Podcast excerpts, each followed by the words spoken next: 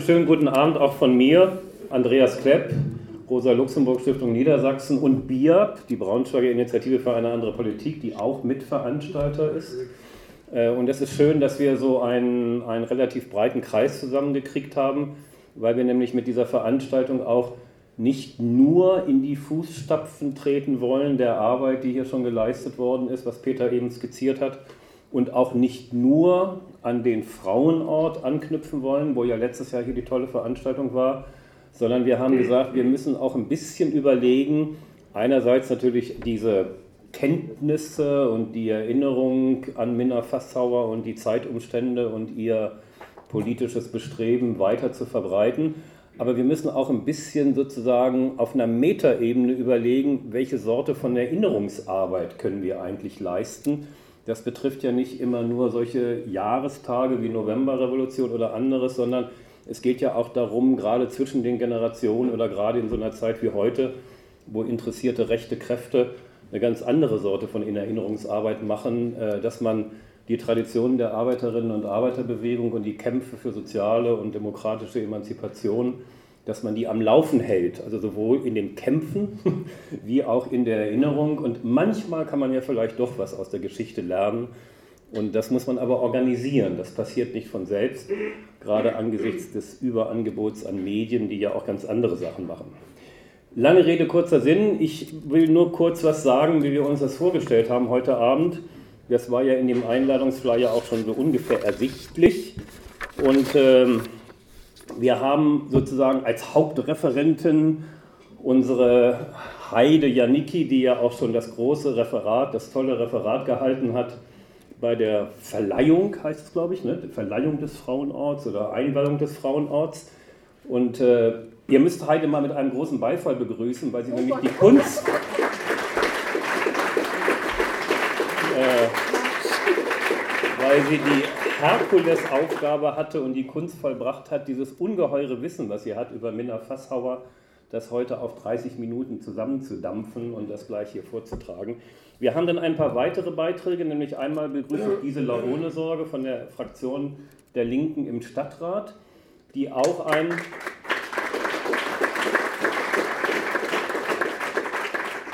die auch einen speziellen kleinen Rückblick geben wird, aber das tatsächlich kleiner. Wir haben so mehrere kleine Beiträge und eben neben dem Hauptreferat von Heide, weil es ja in der Stadt Braunschweig, wie viele von euch und Ihnen wissen, eine zum Teil heftige Auseinandersetzung gab, ob man überhaupt sich an, an Minna erinnern darf. Oder ob man sich erinnern soll, höchstens als Terroristin und Staatsfeindin oder wie auch immer. Und der Stadtrat und die Stadtoberen haben da ja eine große Rolle gespielt, vor allem der damalige Oberbürgermeister Hoffmann, aber auch einige andere. Und da haben wir Gisela gebeten, die ja damals aktiv daran beteiligt war, äh, das nochmal kurz zusammenzufassen. Also schön, dass das gelungen ist, weil das ist ein wichtiger Teil, nämlich genau der Kampf um die Erinnerung und der Kampf um die Köpfe und welche Sorte von Erinnerung ist gefragt. Umso mehr, als kleine Randbemerkung, wo ja gegenwärtig gerade ganz andere Erinnerungsarbeit getrieben wird, dass jetzt ein Herr Borek Ehrenbürger werden soll, dem man eigentlich auch eine Veranstaltung widmen könnte, was er alles beigetragen hat zur Privatisierung und zur Ausrichtung von Kommunalpolitik an bürgerlichen Interessen und, und, und. Aber ein sozialdemokratischer Oberbürgermeister versucht jetzt ihm als Ehrenbürger zu begründen, das finde ich auch, wenn man gerade hier im Gewerkschaftshaus steht, eine ziemlich miese Sache und da müssen wir uns, glaube ich, auch noch ein bisschen mit beschäftigen. Das war aber nur am Rande. Wir haben nämlich noch einen kurzen Beitrag und nochmal aus gewerkschaftlicher Sicht Jürgen Reuter von der Gewerkschaft Erziehung und Wissenschaft und gleichzeitig aber auch im DGB-Vorstand hier in Braunschweig äh, wird ein bisschen was sagen, was denn Minna Fasshauer in ihrer kurzen Tätigkeit als Volkskommissarin für Volksbildung angestoßen hat. Und man wird sehr schnell merken, äh, dass es diverse Fragen sind, die uns heute auch immer noch, immer wieder noch beschäftigen. Und auch das haben wir als Facette versucht einzubauen, um ein bisschen zu zeigen, dass diese Fragen durchaus aktuell sind und dass wir weiter daran drehen müssen.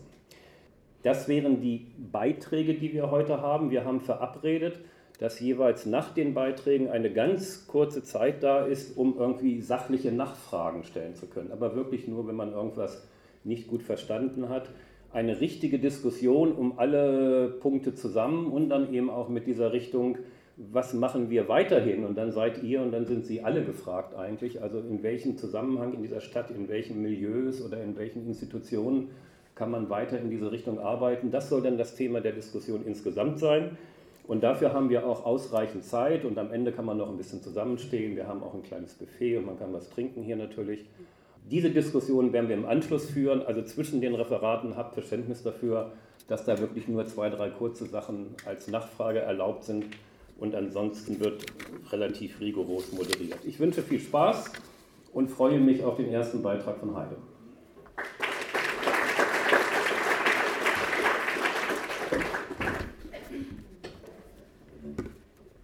Ja, es ist schön, einen vollen Saal vor sich zu haben. Gestattet mir zwei Vorbemerkungen. Das Bild der Politikerin Minna Fassauer, das ich vorstelle, beruht in erster Linie auf mündlichen und schriftlichen Überlieferungen von Zeitgenossen, ergänzt durch Dokumente aus dem Stadt-, dem Landes- und dem Staatsarchiv sowie dem Frauenkonzentrationslager Moringen. Unterstützt hat mich bei der Recherche in diesen Archiven Paul Pockrand von der Vereinigung der Verfolgten des Naziregimes und der Antifaschisten. Zweite Vorbemerkung.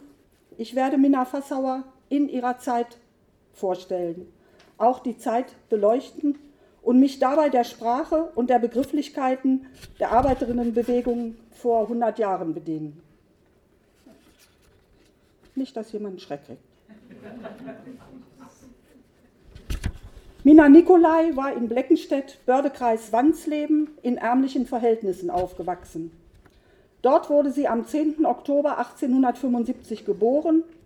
Dort ging sie acht Jahre zur Schule. Über ihre Kindheit und Jugend sagte sie, meinen Vater habe ich nicht gekannt. Er starb, als ich drei Jahre alt war. Meine Mutter erhielt keine Unterstützung. Und so mussten wir Kinder sehr früh mithelfen, unser Brot zu verdienen. Knapp aus der Schule entlassen, musste ich im Dienst bei fremden Leuten. Schon als Kind von sechs Jahren habe sie zum Lebensunterhalt der Familie beisteuern müssen, ergänzt sie später. Und dass sie frühzeitig mit den Ursachen für die Verelendung der Arbeiterschaft vertraut gewesen sei. Das politische Leben wurde durch Illegalität und staatliche Willkür unter dem Sozialistengesetz bestimmt. Dagegen muss sie sich schon als Kind aufgelehnt haben. Denn sie wollte auch, Zitat, nach der Aufhebung dieses Gesetzes weiterhin illegal tätig bleiben, weil damals die Frau keine politische Gleichberechtigung besaß. Zitat Ende. So wird sie von Professor Biegel aus einem Lebenslauf von 1947 zitiert, der mir allerdings nicht vorliegt. Dass Aktivitäten gegen die Obrigkeit illegal sind, hat sie also schon als Kind gelernt. Durch wen sie als junges Mädchen sozialistische Schriften kennenlernte, wie sie 1946 in einem Wahlkampfflugblatt schreibt, wissen wir nicht. In Braunschweig findet sich der erste amtliche Nachweis 1894 auf der Meldekarte von Georg Fassauer von Beruf Schmid, bei dem sie mit 19 Jahren in der Petersilienstraße fünf Wohnungen nahm. Durch ihn habe sie die Organisationen der Arbeiterschaft kennengelernt, sagt sie. Überlieferungen zufolge hat sie als Dienstmädchen, Waschfrau und auch in der Konserve ihren Unterhalt verdient. 1899 heiratet sie Georg Fassauer und sie bekommen die Söhne Otto und Walter. Im Bildungsverein jugendlicher Arbeiterinnen und Arbeiter, der von der Sozialistischen Arbeiterjugend Braunschweigs 1907 gegründet wird, ist sie aktiv. Sie erinnert sich, wir Frauen durften damals noch nicht am öffentlichen politischen Leben teilnehmen. Wir kamen dennoch heimlich zusammen. Der von uns Frauen geführte Kampf, voll unterstützt durch die Männer, führte 1908 zum Siege und damit zu unserer Gleichberechtigung im Versammlungsleben. Von da ab stand ich ständig in den Reihen der kämpfenden Arbeiterschaft. Das bestätigt Arthur Krull, ein Weggefährte, der rückblickend sagt, in illegalen Zirkeln wirkte sie bereits vor dem Jahre 1908 in Frauenversammlungen. Als im Jahr das, 1908 das Verbot der politischen Betätigung aufgehoben wurde, war sie führend für die Frauenbewegung und die Partei tätig. Zitat Ende. Es wäre deshalb auch nur die halbe Wahrheit, ihr Wirken auf das Frauenwahlrecht zu beschränken.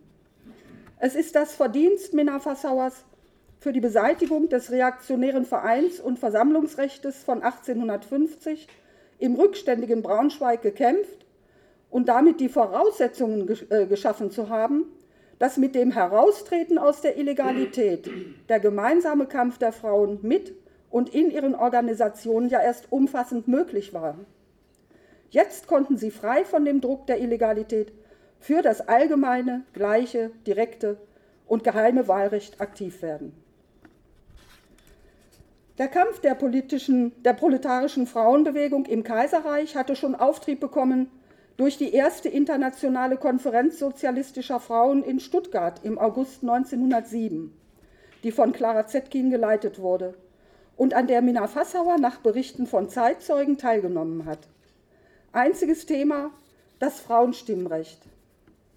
Im Bericht an die Konferenz heißt es, im Mittelpunkt steht natürlich die volle politische Gleichberechtigung der Geschlechter, die in einem unbeschränkten Vereins- und Versammlungsrecht und dem aktiven und passiven Wahlrecht der Frauen ihren Ausdruck findet.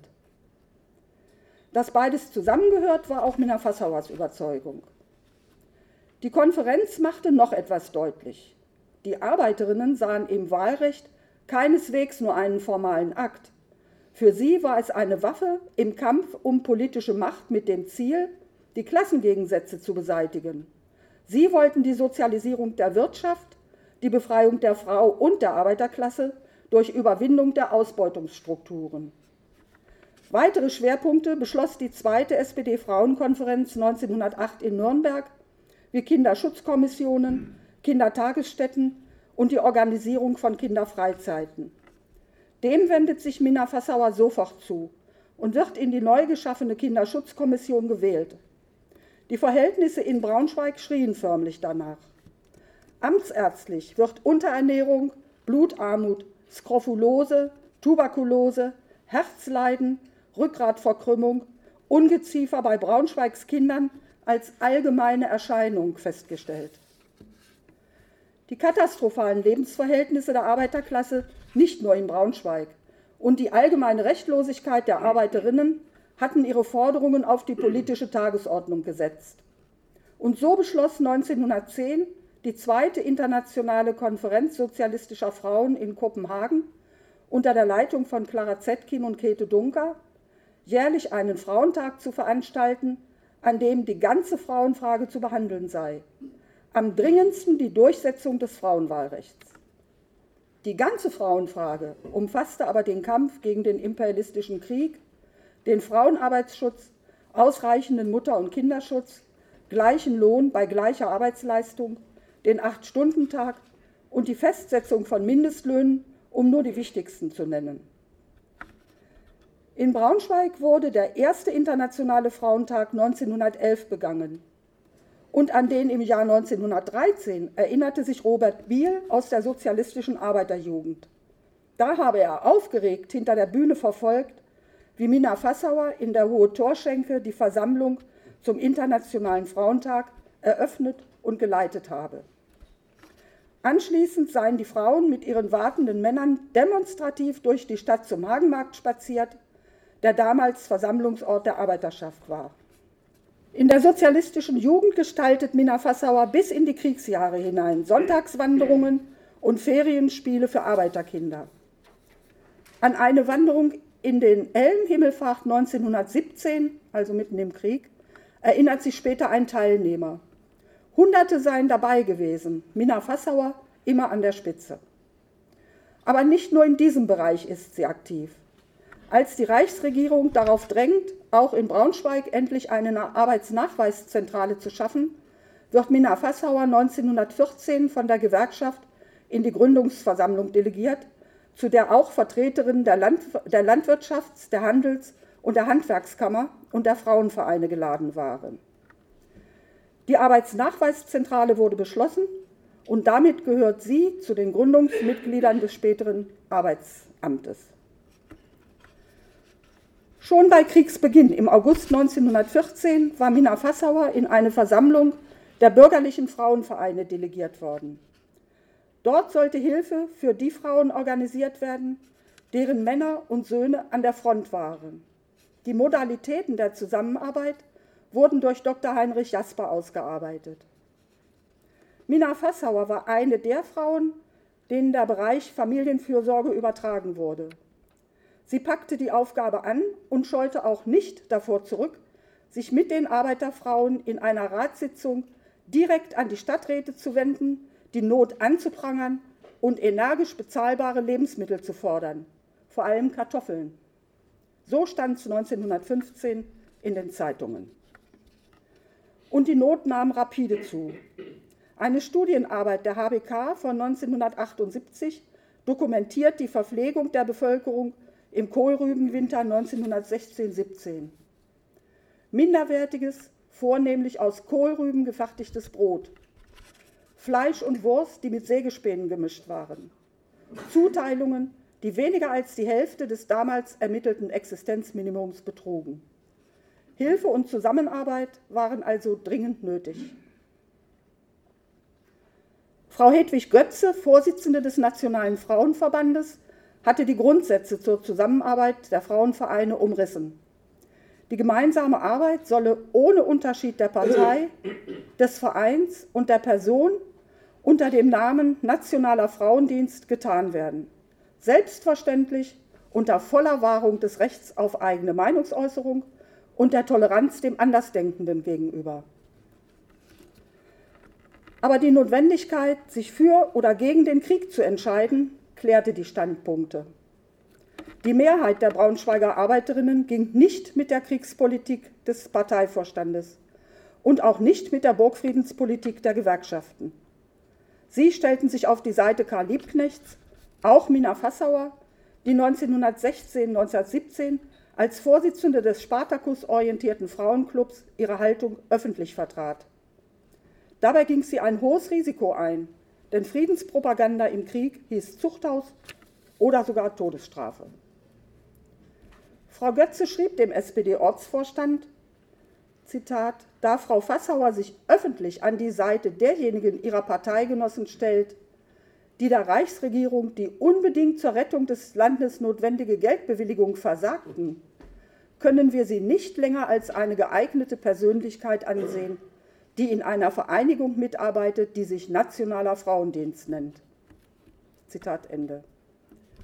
Der Genosse Genzen antwortet für den SPD-Ortsvorstand, Zitat, dass Frau Fassauer aus politischen Motiven vom Nationalen Frauendienst ausgeschlossen wurde, Motive, die die Genossin Fassauer ehren. Sie hat rechtzeitig die Gefahren des Weltkrieges erkannt, hat sich von ihrer politischen Überzeugung nicht abbringen lassen. Zitat Ende. Das unterstrich später der bereits erwähnte Mitstreiter Arthur Krull, der ihr bescheinigte, durch ihre Begeisterung für Freiheit und Frieden, durch ihre übrigen ausgezeichneten Eigenschaften wurde sie bald mit den Besten der Partei bekannt. Und da sie keine Halbheiten duldete, schloss sie sich dem linken Flügel der Partei an. Zitat Ende. Die Haltung gegen Nationalismus und Militarismus hat Minna Fassauer bis ans Lebensende nicht verloren. 1918 wird mit der Novemberrevolution der Erste Weltkrieg beendet. Durch sie werden erstmals Gesetze erkämpft, die die Forderungen der Arbeiterschaft aufgreifen. Am 10. November 1918 ernennt der Braunschweiger Arbeiter- und Soldatenrat Minna Fassauer zur Volkskommissarin für Volksbildung. Am 21. November hebt sie die kirchliche Oberhoheit und Weisungsbefugnis der Kirche auf. Die gesetzliche Grundlage für weltliche Einheitsschulen geschaffen zu haben, an denen die Geschlechtertrennung aufgehoben wird, ist das Verdienst des Volkskommissariats für Volksbildung unter der Verantwortung von Mina Fassauer. Diese alte Forderung der Arbeiterbewegung hatte in der bürgerlichen Revolution von 1848 noch nicht durchgesetzt werden können. Sie verfügte, der Geschichtsunterricht darf fortan nicht mehr der Völkerverhetzung und Fürstenverherrlichung dienen. Die Kriegsgeschichte, die bisher übermäßigen Raum einnahm, muss der Kulturgeschichte den Vorrang lassen. Alle tendenziösen und falschen Belehrungen über den Weltkrieg und seine Entstehung sind zu unterlassen. In einer weiteren Anordnung heißt es, aus den Schulbüchereien sind alle Bücher, welche der Kriegs- und Fürstenverherrlichung dienen, zu entfernen. Herabsetzende Äußerungen der Lehrerschaft über die revolutionären Errungenschaften werden untersagt, um die Gefahren eines Bürgerkrieges mit seinem unabsehbaren Elend auszuschließen. Die Schulvorstände werden aufgefordert, durch den Ausbau von Kinderhorten dafür zu sorgen, dass den Kindern, denen dies fehlt, Aufsicht und Unterstützung durch die Horte zuteil wird. Auch müssten für die vorschulpflichtige Jugend der arbeitenden Klassen Volkskindergärten gegründet werden, damit sie beim Eintritt in die allgemeine Volksschule möglichst nicht hinter den Kindern der anderen Volkskreise an Sprachfertigkeit und Reichhaltigkeit ihres Vorstellungslebens zurückbleiben. Das war eine immense Hilfe für die Arbeiterfrauen. Der Herzog war als Landesherr gleichzeitig geistiges Oberhaupt und Bischof der Landeskirche gewesen. Als Minna Fassauer Volkskommissarin für Volksbildung wurde, trat sie formal in die Nachfolge des Herzogs in kirchlichen Belangen ein. Die Revolutionärin erscheint namentlich und verantwortlich im Amtsblatt des Braunschweigischen Landeskonsistoriums. Mein Dank für die Information über das Kuriosum der Braunschweiger Revolutionsgeschichte geht an Dietrich Küssner, Kirchenhistoriker und Pastor im Ruhestand. Ab Dezember 1918 vertritt Minna Fassauer die Beschlüsse der USPD als Volkskommissarin für Volksbildung im Braunschweigischen Landtag, noch in der Überzeugung, der Arbeiter- und Soldatenrat werde weiterhin die Regierung in der Sozialistischen Republik Braunschweig stellen. Dafür hatten sie gekämpft. Und dafür hatten sie als Antwort auf die Herrschaft von Polizeiknüppel und Repressionsapparat im Herzogtum eigene Vorstellungen von Demokratie entwickelt. Sie wollten mit der Räterepublik Strukturen schaffen, die besonders der Arbeiterklasse mehr demokratische Rechte garantiert hätten. Sie wollten eine demokratische Wirtschaft durch Sozialisierung der Großbetriebe. Also wollte auch Mina Fassauer nicht Abschaffung, sondern mehr Demokratie in Wirtschaft und Gesellschaft. Aber der Kampf um die politische Richtung, Parlamentarismus oder Rätedemokratie war längst entbrannt. Als die Mehrheit im Braunschweigischen Landtag mit der Minderheit des Bürgertums gegen die Forderung der Arbeiterinnenschaft nach einer Räterepublik und für den Parlamentarismus stimmt, zieht sie die Konsequenzen und legt ihr Mandat nieder. Ruhe kehrte nicht ein.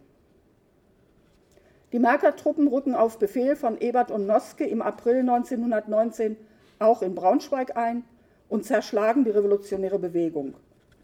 Die Konterrevolution erstarkt und erreicht 1920 einen vorläufigen Höhepunkt mit dem Kapp-Lüttwitz-Ludendorff-Putsch, dessen Ziel die Wiederherstellung der Monarchie war. Obwohl der Putsch mit einem bisher einmaligen Generalstreik niedergeschlagen werden konnte, muss sich die Braunschweiger Arbeiterschaft weiter gegen Provokationen, Drohungen und tätliche Angriffe von Stahlhelm und weiteren militaristischen Verbänden wehren. Die Zeitungen berichten aus den Versammlungen dieser Verbände, dass dort Angriffe auf die Organisation der Arbeiterinnenschaft nicht nur geplant, sondern sogar Morddrohungen gegen die Novemberrevolutionäre offen ausgestoßen werden. Aber das blieb ohne Konsequenzen durch Polizei und Staatsanwaltschaft. Die Provokationen werden konkreter. Die KPD wird den Zeitungen zufolge von obskuren Gestalten nach Waffen gefragt. Ein Provokateur in Uniform sei sogar im KPD-Büro in der Friesenstraße vorstellig geworden und habe eine Waggonladung Waffen angeboten, was von der KPD vehement zurückgewiesen worden sei. Trotzdem gibt es Massenverhaftungen von Kommunisten. Die Kriminalisierung der Novemberrevolutionäre ist bereits Ausdruck für das Erstarken der Konterrevolution und die Schwächung der Arbeiterbewegung. Das ist das Klima, in dem Minna Fassauer angeklagt und verhaftet wird. Für sie waren die Angriffe auf die Erfolge der Novemberrevolution nicht beendet. Sie widersetzt sich 1921 dem Entwaffnungsgesetz, wird wegen dieses Vergehens verurteilt, aber später amnestiert. Sie steht unter ständiger Beobachtung, Die Familie wird mit Hausdurchsuchungen überzogen. Im Juni und Juli 1921 werden in Braunschweig Sprengstoffanschläge verübt, die Mina Fassauer zur Last gelegt werden. Sie wird bespitzelt, schikaniert und obwohl sie mit keinem der Tatorte in Verbindung gebracht werden kann, wird sie verhaftet. Das Verfahren wird im März 1922 eröffnet. Weil die Prozessakten bei einem Angriff 1944 verbrannt sind, habe ich mich auf die Berichterstattung gestützt. Der Braunschweiger Allgemeine Anzeiger, kein Freund der Arbeiterschaft, berichtet detailliert und fast protokollarisch. Mina Fassauer wird angeklagt. Am Mittwoch, dem 5. Januar 1921, mit dem Fahrrad nach Delixen gefahren zu sein, dort einen Einwohner gefragt zu haben, ob noch Dynamit vorhanden sei. Diese Information einem Mitangeklagten weitergegeben zu haben, der zum Prozess aber flüchtig war und nicht zur Sache befragt werden konnte und so wissentlich Beihilfe geleistet zu haben. Soweit zum Kern der Anklage, die ihr bis heute nachhängt. Das muss endlich ein Ende haben.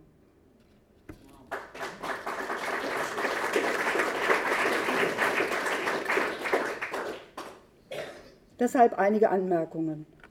Im 85 Kilometer entfernten Delixen im Landkreis Holzminden das 1918-19 zum Regierungsbezirk des Arbeiter- und Soldatenrates gehörte, gab es einen Kalksteinbruch, der das täglich Brot vieler Delixer war. Natürlich gab es wie in jedem Steinbruch auch dort Dynamit.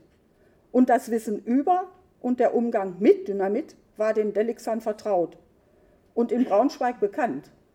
Der Präsident der Sozialistischen Republik Braunschweig, August Merges, saß dort für die SPD im Gemeinderat bevor er nach Braunschweig kam. Folgen wir der Anklage, muss Mina Fassauer 1921, 46-jährig, nach Delixen und zurück, 170 Kilometer mit einem Fahrrad damaliger Bauart, die hügeligen Straße des Vorharz bei einer Temperatur von etwa 7 Grad Celsius, so die Wetterhistorie, bewältigt haben nur um an eine Information zu kommen, die auch hier kein Geheimnis war? Minna Fassauer erklärt sich für nicht schuldig und verweigert ebenso wie die Mitangeklagten die Aussage. Sie verbleibt in Untersuchungshaft, aus der sie zwischendurch auch mal auf eigene Bemühung entlassen wird, wie die Zeitung schreibt. Im ersten Artikel des Braunschweiger Allgemeiner Anzeiger über die Anklage eröffnet zählte diese Zeitung bereits die Paragraphen auf, die zur Verurteilung heranzuziehen seien. Die Anklage zu stützen, beruft sich der Staatsanwalt, die Staatsanwaltschaft mehrfach auf einen Gewährsmann, also ihren eigenen Zeugen, den sie aber weder vorlädt noch benennen will, weil er nicht erreichbar sei. Minna Fassauer wird zu neun Monaten Gefängnis verurteilt, die mit der Untersuchungshaft abgegolten waren. Die bürgerlichen Ehrenrechte werden ihr trotz der Schwere der Anklage, immerhin kommunistische Terrorakte, nicht aberkannt. Der Grundsatz im Zweifel für die Angeklagte fand keine Anwendung. Die Beweise für Mina Fassauers Beteiligung an den Anschlägen fehlen bis heute. In diesem Lichte erscheint die Verurteilung als politisch gewolltes Konstrukt. Der Verteidiger Justizrat Frenkel aus Berlin äußerte, er habe seit 20 Jahren in großen politischen Prozessen die Verteidigung geführt. Aber, Zitat, ich habe noch niemals Ähnliches erfahren wie in Braunschweig. Zitat Ende. Erst im Faschismus finden sich wieder Nachweise über Mina Fassauers politische Tätigkeit.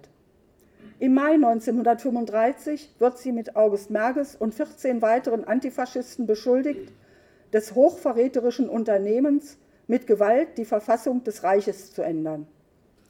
Klagges, faschistischer Ministerpräsident, und Jeckeln, Chef der Gestapo, hatten den Prozess nach Braunschweig geholt, was völlig außerhalb der Zuständigkeits- und Befehlskette lag. Zuständig für Hoch- und Landesverrat gegen den NS-Staat war ja das Sondergericht des Volksgerichtshofes in Berlin. Aber in Braunschweig sollte ein Exempel an den Novemberrevolutionären statuiert werden. Minna Fassauer soll gegen den faschistischen Staat gerichtete Schriften verteilt haben. Die Klageschrift der Nazis bezieht auch die Strafe von 1922 ein. Ihnen gilt sie als vorbestraft. Sie bestreitet jede illegale Betätigung, kommt in Untersuchungshaft, wird freigesprochen, steht aber weiter unter Beobachtung. Im Oktober wird sie in Schutzhaft genommen und ins Frauenkonzentrationslager Moringen verbracht. Im Januar 1936 wird sie schwerkrank entlassen. Da war sie 61 Jahre alt und hatte 50 Pfund an Gewicht verloren. Nach der Befreiung vom Faschismus tritt sie 1946 in die KPD ein, wird aktiv in der politischen Frauenarbeit, auch in der KPD-Landesleitung. Sie kandidiert zu den Kommunalwahlen, erringt aber keinen Sitz im Stadtparlament. Gleichzeitig ist sie aktiv bei Aufbau und Gründung der Vereinigung der Verfolgten des Naziregimes in Braunschweig. Während einer KPD-Frauenversammlung in Braunschweig erleidet Mina Fassauer einen Gehirnschlag. Sie hatte die Frauen und Mütter aufgefordert, mitzuhelfen, dass zukünftige Kriege verhindert werden. Internationale Verständigung unter den Völkern zur Erhaltung eines dauerhaften Friedens für die Menschheit waren ihre letzten Worte. Sie stirbt Stunden später am 28. Juli 1949 im Alter von 74 Jahren. Von Arthur Krull, der bei ihrer Beerdigung gesprochen hat, wissen wir von ihrer politischen Vision. Einige Auszüge. In ihrer 40-jährigen Tätigkeit hatte sich ihr politischer Blick geschärft. Sie ging nicht vom nationalen, sondern vom sozialen Problem aus. Sie hatte sich am Geist von Rosa Luxemburg geschult und wusste, dass man den Sozialismus nicht durch Gesetze einführen kann. Sie wollte die wirkliche Freiheit. Sie entschied sich für das in der Revolution geborene Rätesystem. Für sie war Sozialismus keine Parteiangelegenheit. Darin lag ihre Größe, dass sie über den engen Rahmen der Partei hinausdenken konnte. Und hierin lag auch ihre allgemeine persönliche Anerkennung. Soweit die Auszüge. Soweit Arthur Krull. Parteien sah Minna Fassauer wohl eher als Hebel, mit dem sie das Bestmögliche für die Arbeiterklasse zu erreichen versuchte. Ihr Weg führte sie von der SPD über die USPD und KAPD letztlich zur KPD. Ihrer Überzeugung blieb sie treu.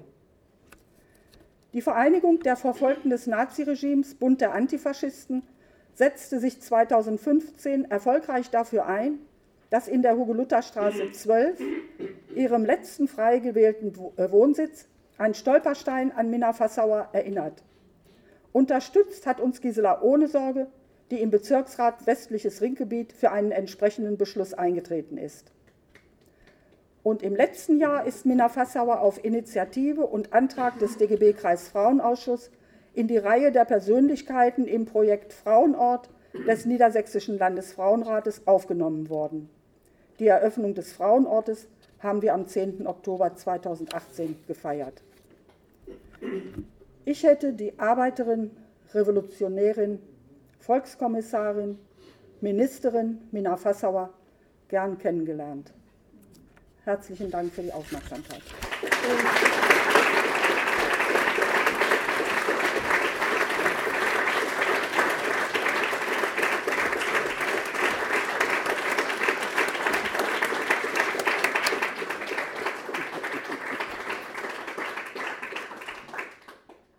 Heide, herzlichen Dank für die kompakte und engagierte Darstellung und für das Einhalten unserer Zeitplanung, weil das ja bei solchen Veranstaltungen auch eine Rolle spielt. Darum gibt es jetzt aber auch noch Gelegenheit, wenn es wirklich kurze, sachliche Nachfragen gibt, wenn irgendwas nicht gut verstanden wurde oder eine Zusatzinformation. Erwin, bitte. Ja. Ja, das war ein Irrtum von uns, haben wir revidiert. Braunschweig. ja, mit der Zeit sind so Sachen rausgekommen. Hansi wollte. Ja, Hansi, bitte. Wieso gibt Beagle dir das Original ähm, ich habe Beagle selbst nicht gefragt. Wir waren im Archiv und haben eine seiner Quellen benutzt, aber unter dieser Quelle haben wir das nicht gefunden. Zum Thema Biege könnte ich mir vorstellen, gibt es noch zwei, drei Worte von Gisela, weil das ja eine Rolle spielte in dieser Auseinandersetzung. Ne? Ja, ich denke, wenn auch keine weiteren Fragen sind, umso besser. Diskutiert wird später. Und dann würde ich direkt auch die eben schon lobend erwähnte Gisela ohne Sorge bitten. Gisela, bitte. Mina Fassauer, wir haben gerade sehr viel über ihr Leben und besonders ihr politisches Wirken äh, gehört. Und äh, ich kann immer wieder nur sagen, ähnlich wie es Heide am Schluss formuliert hat, eine wirklich beeindruckende Frau, die man gerne kennengelernt hätte.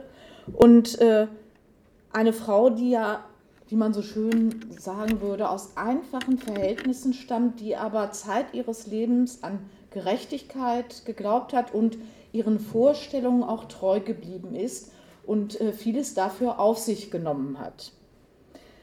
Da stellt sich natürlich besonders die Frage, warum, äh, was hat eigentlich verhindert, dass die Stadt Braunschweig sich nicht offiziell an diese Frau erinnert und ihr nicht ein ehrendes äh, Gedenken äh, zuteil werden lässt. Und ich meine, äh, wenn man sich sowas fragt, und gerade, das liegt ja nun ein paar Jahre schon zurück, wo wir uns mit diesem Thema eben im Rat beschäftigt haben, äh, dann kommt man äh, auch auf die Frage, was haben wir eigentlich für eine Vorstellung von Geschichte? Und ich denke mal, wenn wir heute hier, äh, die wir hier versammelt sind, uns das fragen, dann würden wir alle sagen, für uns ist ganz klar, dass Geschichte von Menschen gemacht wird. Das ist nicht einfach irgendwas, eine Aneinanderreihung von Zahlen und Fakten oder irgendwas ist, was sozusagen festgelegten Ablauf hat, äh, sondern äh, dass Geschichte etwas Lebendiges ist und dass Menschen dahinter stehen. Äh, es stehen auch Dramen dahinter, Kriege, Gewalt, Angst, Sehnsüchte, Hoffnungen und was auch immer. Und äh, wenn man in die Forschung guckt, äh, dann ist sehr deutlich, äh, dass dort wichtig erachtet wird, welche Geschichtsvorstellungen Menschen eben haben. Wenn es Menschen gibt, die es für nicht möglich halten, dass man als Mensch sozusagen am Verlauf der Geschichte etwas verändern kann, äh, der äh, kann dann sozusagen äh, die Geschichte auch nicht gestalten, ne, wenn sie für ihn nicht gestaltbar ist. Und andersherum äh, prägen natürlich auch historische Erfahrungen die Menschen. Äh, wenn der Mensch so das Gefühl hat, äh, es geschieht einfach was, ohne dass er Einfluss darauf hat, äh, dann ist sehr schnell dieses Nicht-Änderbare so als Gedanke dahinter.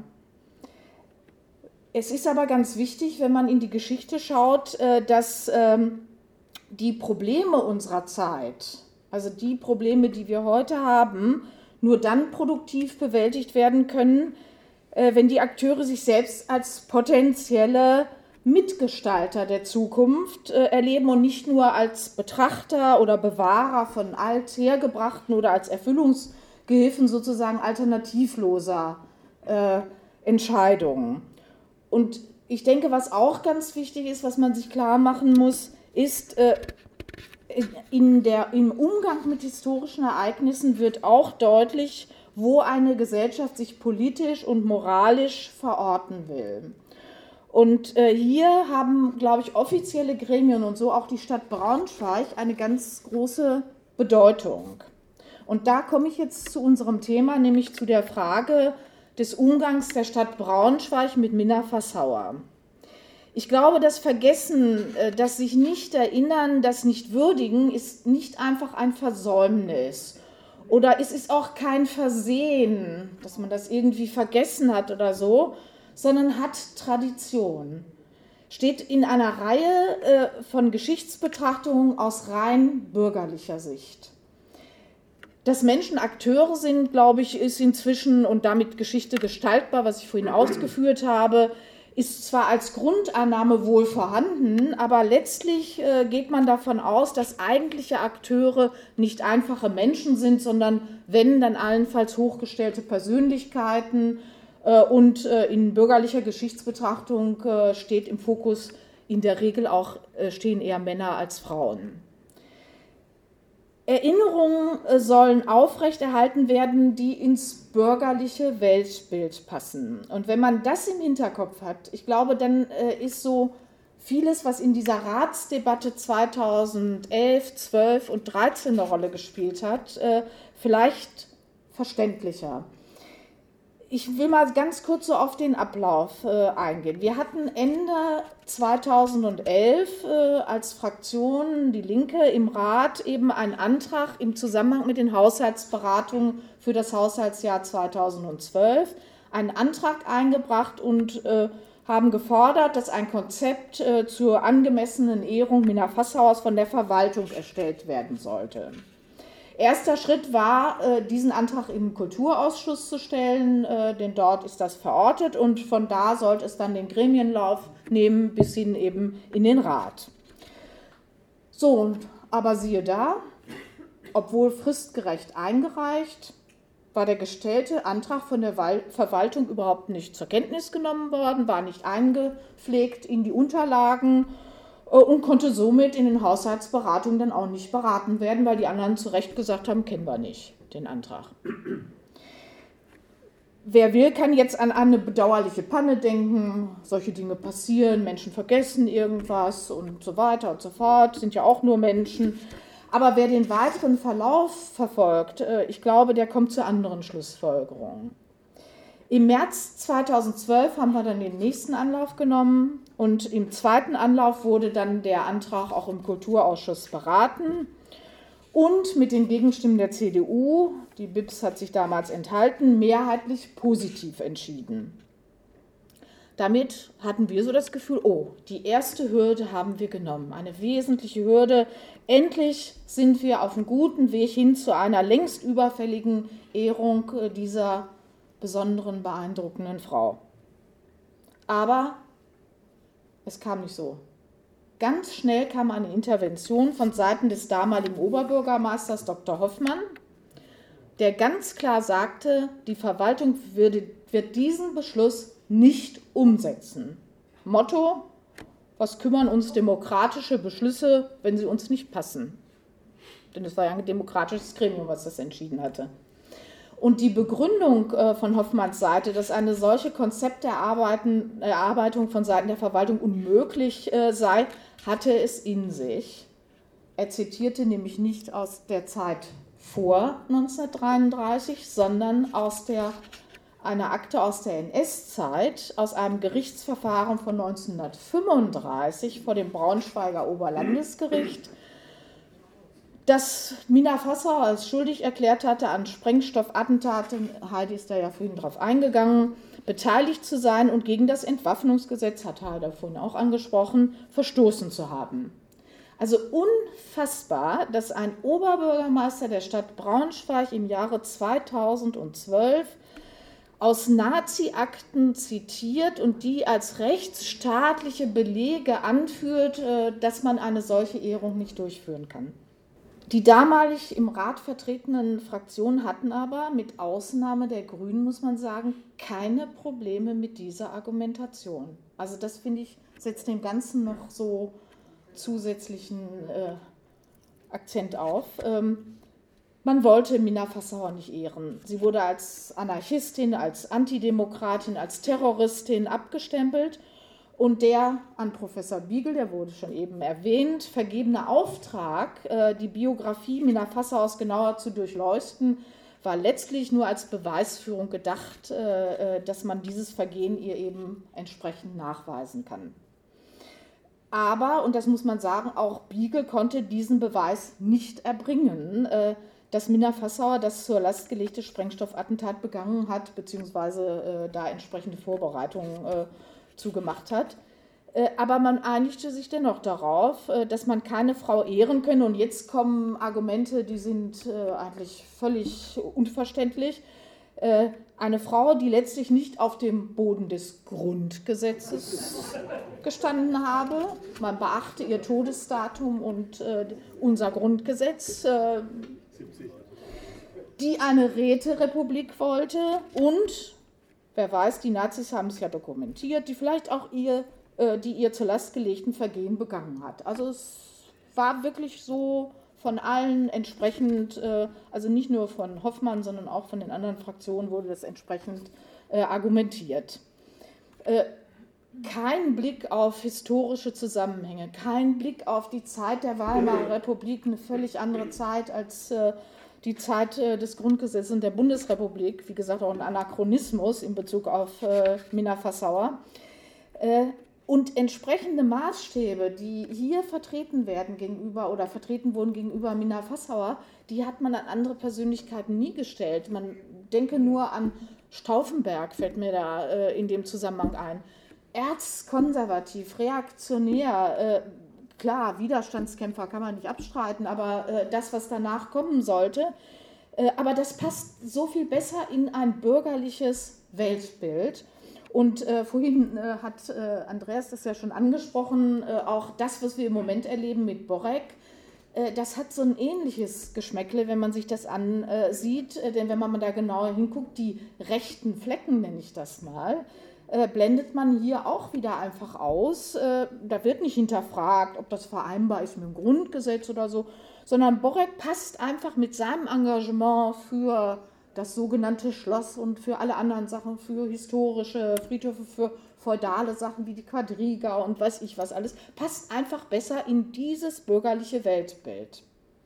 Ich will mal zurück wieder zu Minna Fassauer, was letztlich ganz klar eine Rolle spielt, was aber keiner, es hat keiner so deutlich ausgesprochen, man wollte natürlich keine Kommunistin ehren. Ganz klar und deutlich.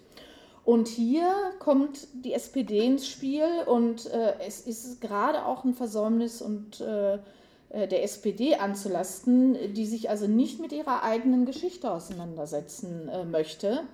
Sie hat zwar im ersten Durchgang im Kulturausschuss äh, dem Antrag, also dieser Konzepterstellung zugestimmt, aber es wurde sehr schnell klar, dass es bestimmten Kreisen in der SPD äh, überhaupt nicht in den Kram passte, dass hier ein entsprechendes Konzept erarbeitet werden sollte. Und so wurde der Ursprungsantrag am Ende ein Antrag, in dem ganz generell die Zeit von 1914 bis 1918 bzw. 1933 aufgearbeitet werden sollte. Und in dem Zusammenhang sollte man dann so ein bisschen auch so Biografien ganz unterschiedlicher Art. Da hat man dann aufgezählt, äh, die verschiedensten Leute, die da mit äh, reinkommen sollten und unter anderem eben auch Minna Fassauer. Das war dann sozusagen der Kompromiss, was aus diesem Antrag dann am Ende wurde. Gut, nun fragt man sich, was hat diese Ratsauseinandersetzung eigentlich gebracht? Ich denke mal, zum einen wurde in der damals tatsächlich sehr hart geführten äh, Debatte, also da sind wirklich richtig äh, mit harten Bandagen wurde da im Rat äh, gekämpft.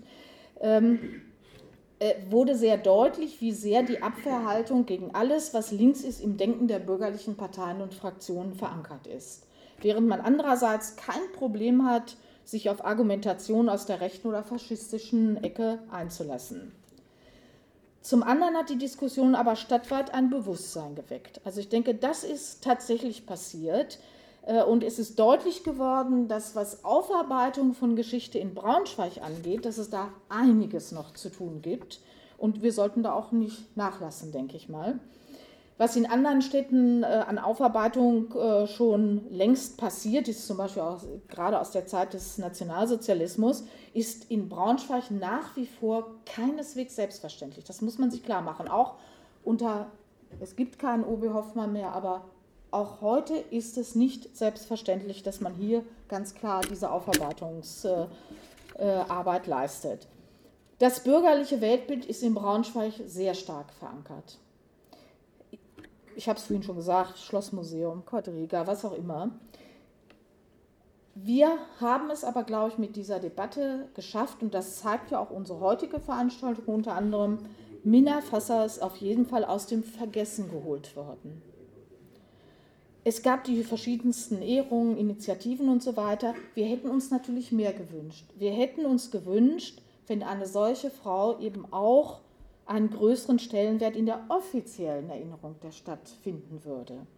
Das haben wir bisher noch nicht erreicht. Ich denke, die Stadt Braunschweig vergibt hier eigentlich eine Chance. Es ist völlig unverständlich, warum man das nicht tut. Aber weitere Schritte sind ja nicht ausgeschlossen. Äh, wie das und was geschehen könnte, da möchte ich jetzt nicht weiter darauf eingehen, denn das wird sicherlich Jürgen Reuter jetzt tun. Vielen Dank für eure Aufmerksamkeit.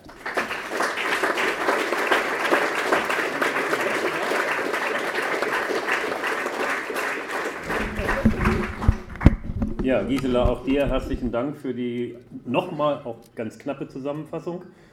Auch hier sind konkrete Nachfragen auch zulässig und erwünscht. Bitte. Ich kann mich erinnern, dass in den Anfangsjahren der, der, der Gesamtschule äh, Anschlussfeld Wilhelm Pieper dafür gestritten hat, dass die Schule in der Fassauer Schule Ah. genannt wird. Ach, Und äh, das ist irgendwo auf Granit gestoßen, dann hat er es sein lassen. Aber immerhin heißt sein Segelboot Minna F. Gut, gut. Das ist ja noch eine neue Sache und das kann man ja gleich aufnehmen. Es wird ja demnächst eine neue Gesamtschule eröffnet in Braunschweig. Die Planung läuft ja. Wäre eine interessante Aufgabe. Hier war noch eine Frage, bitte. Ja, haben in beiden Referaten gehört, Sie, also Minna Fassauer, widersetzte sich dem Entwaffnungsgesetz. Und da ist meine Frage, diese Widersetzlichkeit ist bekannt, welche Form die hatte oder gehabt haben soll. Das sie hat die ja- Waffen nicht abgegeben. Hm. Die Aber nicht nur sie, das haben Ich damals die Arbeiter alle gemacht. gemacht. In den Gartenlauben waren sehr viele Ja. Waffen. Auch noch nach 45. Für die war die Novemberrevolution nicht beendet. Ja. Und sie haben dem Ganzen nicht getraut. Ja, zu Recht nicht. Ne? Ja. Hansi? Ähm, Bei der Eröffnung der Ausstellung zur Novemberrevolution im Städtischen Museum gab es ja auch eine Ansprache vom jetzigen Oberbürgermeister und der hat das erste Mal, so wie ich das gehört habe, Minna als Ministerin bezeichnet. Und da hat die Arbeit, die die Linke dort gemacht hat im Rat, hat Wirkung gezeigt. Auch äh, Minna kam dann auch in der Ausstellung äh, zweimal vor und nicht als an unbedeutender Stelle. Also da hat das, Das stimmt. Erfolg gemacht. Also, wir haben ja gesagt, nur kurze Nachfragen ist ein guter Hinweis, weil vielleicht kann Heide nachher auch noch mal was sagen. Auch diese gesamte Diskussion hier in Braunschweig und letztlich auch mit dem Frauenort hat auch überregional Früchte getragen. Also in mindestens zwei Ausstellungen haben wir das mitbekommen in Frankfurt und noch irgendwo so, anders. das Aber du, ja. das kannst du vielleicht nachher noch mal ergänzen. Äh, Also wo Minna Fasshauer auch so nach unserer Kenntnis zum ersten Mal in größeren Ausstellungen zum Thema Novemberrevolution und Jahrestage und so auch mit als eine Vertreterin gewürdigt worden ist. Ne? Ja, prima. Auch jetzt äh, machen wir einen Schnitt und dann als letztes kurzes Referat Jürgen Reuter, GEW und DGB, der nochmal speziell die Rolle von Minna als Volkskommissarin für Volksbildung beleuchten wird. Ja, liebe Kolleginnen und Kollegen, unerträgliche Huldigung für eine antidemokratische Terroristin. Ihren Kurzauftritt in der kommunistischen Revoluzerjunta auch noch als Emanzipationsleistung zu feiern, spottet jeder Beschreibung. Der DGB täte gut daran, sich auf seine Kernfunktion als Garant von gerechten Löhnen für Arbeitnehmer zu besinnen, anstatt rotpolitischen Heldenkult zu betreiben. Dann braucht es auch keine Umstürze mehr. Diese Ansicht eines Ratsherrn in der Braunschweiger Zeitung aus dem November 2016, und zwar im Zusammenhang mit der Eröffnung des Bilder, Bildungsortes, wo ist er, Peter, ne? Bildungsort Minna-Fassauer, wurde vom DGB Region Südostniedersachsen beantwortet durch die Einrichtung des Arbeitskreises 100 Jahre Novemberrevolution in Braunschweig. Denn Gewerkschaften tun gute Dienste als Sammelpunkte des Widerstands gegen die Gewalttaten des Kapitals. Sie verfehlen ihren Zweck gänzlich, sobald sie sich darauf beschränken, einen Kleinkrieg gegen die Wirkungen des bestehenden Systems zu führen, statt gleichzeitig zu versuchen, es zu ändern. Karl Marx. Seit drei Jahren beschäftigen wir uns im Revolutionsteam intensiv mit der Geschichte der Braunschweiger Arbeiterinnenbewegung, um Lehren für unseren heutigen Kampf für Frieden und sozialökologischen Fortschritt zu ziehen. Wissenschaftlich beraten haben uns dabei drei Wissenschaftler. Von diesem Team wurden eine Seminarreihe, jeweils zweitägig, eine Wanderausstellung Baustelle Demokratie mit Broschüre für Schulen und Betriebe, haben wir auch hier noch,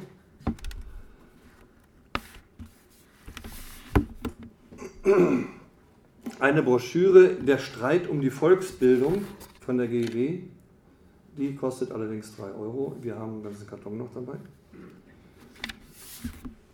Erarbeitet. Dazu der Spaziergang durch Braunschweig zu Orten der Novemberrevolution, der heute, also die Spaziergänge finden immer noch statt. Meine Ausführungen zum heutigen Thema stützen sich weitgehend auf die Ergebnisse dieser Teamarbeit. Dafür möchte ich mich bei allen Kolleginnen herzlich bedanken. Wir haben im Arbeitskreis festgestellt, dass es sich bei der Novemberrevolution in Braunschweig um einen friedlichen Beitrag zur größten demokratischen Massenbewegung des 20. Jahrhunderts in Deutschland handelte, die den Ersten Weltkrieg beendet, die Monarchie entmachtet und die parlamentarische Demokratie durchgesetzt hat. Sie ist allerdings unvollendet geblieben. Das zeigt sich auch im Bereich der Bildung. Bildung war für die Arbeiterinnenbewegung immer ein Hauptthema. Denn Wissen selbst ist Macht. Francis Bacon. Das war schon die bürgerliche Bildungsauffassung in der Phase der Herausbildung des Kapitalismus, als das Bürgertum noch revolutionär war. Mit wenigen Sätzen eile ich hinweg über den sich mir nun zunächst darbietenden Vorwurf, wir seien die Barbaren des 19. Jahrhunderts. Wir wollten die Kultur zerstören. Der Sieg der Sozialdemokratie sei der Untergang der Zivilisation. Eine Partei, welche unentgeltlichen Volksunterricht und überhaupt die Unentgeltlichkeit aller Erziehungs- und Bildungsanstalten auf ihrem Programm hat, kann sich durch diese Anklage nicht getroffen fühlen. In gewisser Beziehung freilich müssen wir schuldig plädieren. Ja, wir wollen zerstören. Was unsere Gegner Kultur, Zivilisation nennen. Wir wollen zerstören Knechtschaft und Unterdrückung, wir wollen zerstören die Saat des Hasses und der Zwietracht, die zwischen die Menschen gesät ist. Wir wollen zerstören die Unwissenheit, die geistige Nacht, in welche die ungeheure Mehrzahl unserer Brüder gestürzt ist. Die Wissenschaft wollen wir zum Gemeingut aller machen. Und dies soll geschehen durch ein System echter Volksschulen, nicht Dressuranstalten wie die Volksschulen von heute, die ein Hohn sind auf den Namen, nicht Volksschulen, deren Lehrer körperlich und deren Schüler geistig verhungern müssen und die den Kindern der Armen ein paar kümmerliche Brosamen hinwerfen, welche zur Nahrung des Geistes auch nicht entfernt ausreichen. Nicht Volksschulen, in denen das niedrigste Maß der Kenntnisse gelehrt wird, nein, Volksschulen in das Wortes ausgedehntester Bedeutung, Schulen für das Volk, die allen Kindern das höchste Maß der Bildung mitteilen, die in jedem Kind alle Anlagen wecken und entfalten und nicht wie heute mit einem Lebensalter abschließen, wo die eigentliche Bildung erst beginnt. Wir haben vorhin erfahren, Minna war zwölf Jahre, als sie von der Schule in die Arbeit ging. In Braunschweig wurden diese Forderungen Wilhelm Liebknechts unter anderem von Wilhelm Bracke, dem ersten sozialdemokratischen Ratsherrn in Braunschweig, der war ab 1877 auch im Reichstag, Gründer des Braunschweiger Volksfreundes und Namensgeber für die erste Braunschweiger IGS verbreitet. Diese Forderungen wurden intensiv in den Bildungsvereinigungen der Arbeiterinnen diskutiert. Konkrete Schlussfolgerungen wurden entwickelt und im Volksfreund publiziert. Das stieß im herzoglichen Konsistorium bei Adel und Kirche aber auf taube Ohren. Im Erfurter Programm 1891 nach unserer Einschätzung der Kompass für die Novemberrevolution in Braunschweig wird diese Bildungsdiskussion zu folgenden Forderungen verdichtet. Fünftens Erklärung der Religion zur Privatsache. Abschaffung aller Aufwendungen aus öffentlichen Mitteln zu religiösen und kirchlichen Zwecken. Die kirchlichen und religiösen Gemeinschaften sind als private Vereinigungen zu betrachten, welche ihre Angelegenheiten vollkommen selbstständig ordnen.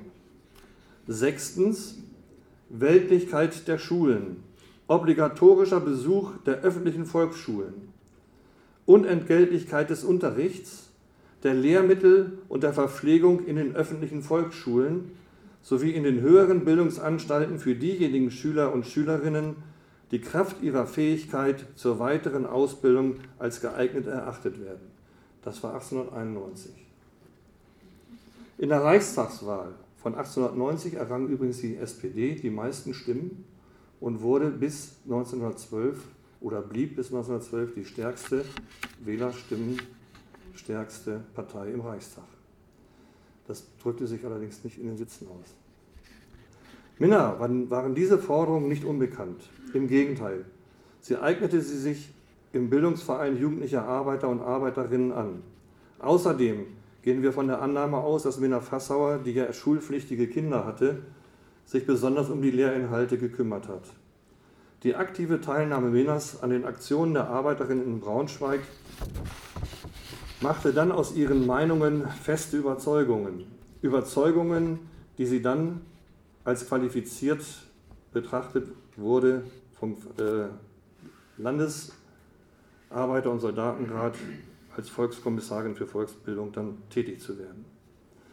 Die verschiedenen von Minna verantworteten Gesetze, Verordnungen, Bekanntmachungen hat uns Heide schon zur Kenntnis gegeben. Ich möchte sie hier um drei Punkte ergänzen. Die Abschaffung der gymnasialen Vorschulen, Verbot von Privatunterricht für eigentlich grundschulpflichtige Kinder. Zweitens die wissenschaftliche Ausbildung auch für Volks-, Hilfs- und Berufsschullehrer. In Braunschweig wurde 1921 das Referendariat an der äh, Technischen Hochschule Braunschweig eingeführt, also eine wissenschaftlich fundierte Ausbildung für die Lehrkräfte. Und das Gesetz über den Austritt aus der Kirche vom 23. Januar 1919. Das führte dazu, dass die Kirchenaustritte in Braunschweig so hoch waren wie reichsweit nirgends. Die politische Bedeutung der Schulfragen zeigt sich darin, dass sie im August 1919 erstmals reichsweit Verfassungsrang erhalten. Artikel 143 bis 150. In Braunschweig entwickelte sich ein heftiger Streit um die öffentliche Bildung.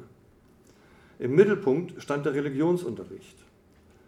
Eine besondere Rolle spielte hier der Grotewohlsche Erlass von März 1922. Wer sich für diesen ganzen Streit genauer informieren möchte, der braucht diese Broschüre. Am Ende der Weimarer Republik existieren im Freistaat Braunschweig trotz des Streites sechs weltliche Einheitsschulen, in denen 4575 Schülerinnen, das ist die Zahl von 1930, gebildet werden. Wie wirkt sich das auf heute aus? Frieden, Brot, Freiheit. Wie sieht das heute mit diesen Forderungen in der deutschen Bildungslandschaft aus? Ich denke mal, wir werden über diese kurzen Ausführungen, die ich jetzt mache, noch diskutieren müssen. Seit 1999 beteiligt sich die Bundeswehr an völkerrechtswidrigen Kriegen. Die Gewerkschaft Erziehung und Wissenschaft fordert kein Werben fürs Sterben in Bildungseinrichtungen und auf öffentlichen Plätzen.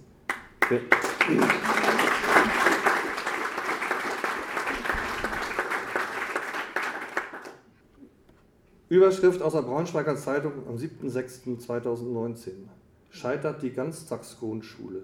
Einige Tage zuvor veröffentlichte die Bundesregierung die Steigerung des Verteidigungshaushaltes für 2019 äh, um 11,4 Prozent. Das ist fast 50 Milliarden jetzt, äh, 43 Milliarden. Braunschweiger Zeitung, 27.05. Ein Weltrekord für die Kinder der Region. Rund 20.000 Kinder in unserer Region leben in Armut. Allein in Braunschweig wachsen mehr als 5000 Kinder und Jugendliche in Familien auf, die auf Hartz IV angewiesen sind. Das sind rund 15 Prozent. Letzte negative Zahl, 6,2 Millionen Menschen können laut der neuen Leo-Studie nicht richtig lesen und schreiben. Sie sind funktionale Analphabeten oder verfügen nur über geringe Literalität. Also sie können das, was sie lesen, nicht richtig verstehen. Zwei Lichtblicke zum Schluss. Die ersten Planungen für die sechste IGS in Braunschweig sind vom Rat der Stadt beschlossen. Das muss man wirklich positiv be bewerten. Und Schülerinnen und Studentenbewegung sind am Streiken, unterstützt von Wissenschaftlern, das heißt also politische Bewegung und Wissenschaft tun sich hier zusammen. Und die GEW-Lehrkräfte unterstützen die Schülerinnen in dieser Klimaschutzpolitik. Vielen Dank.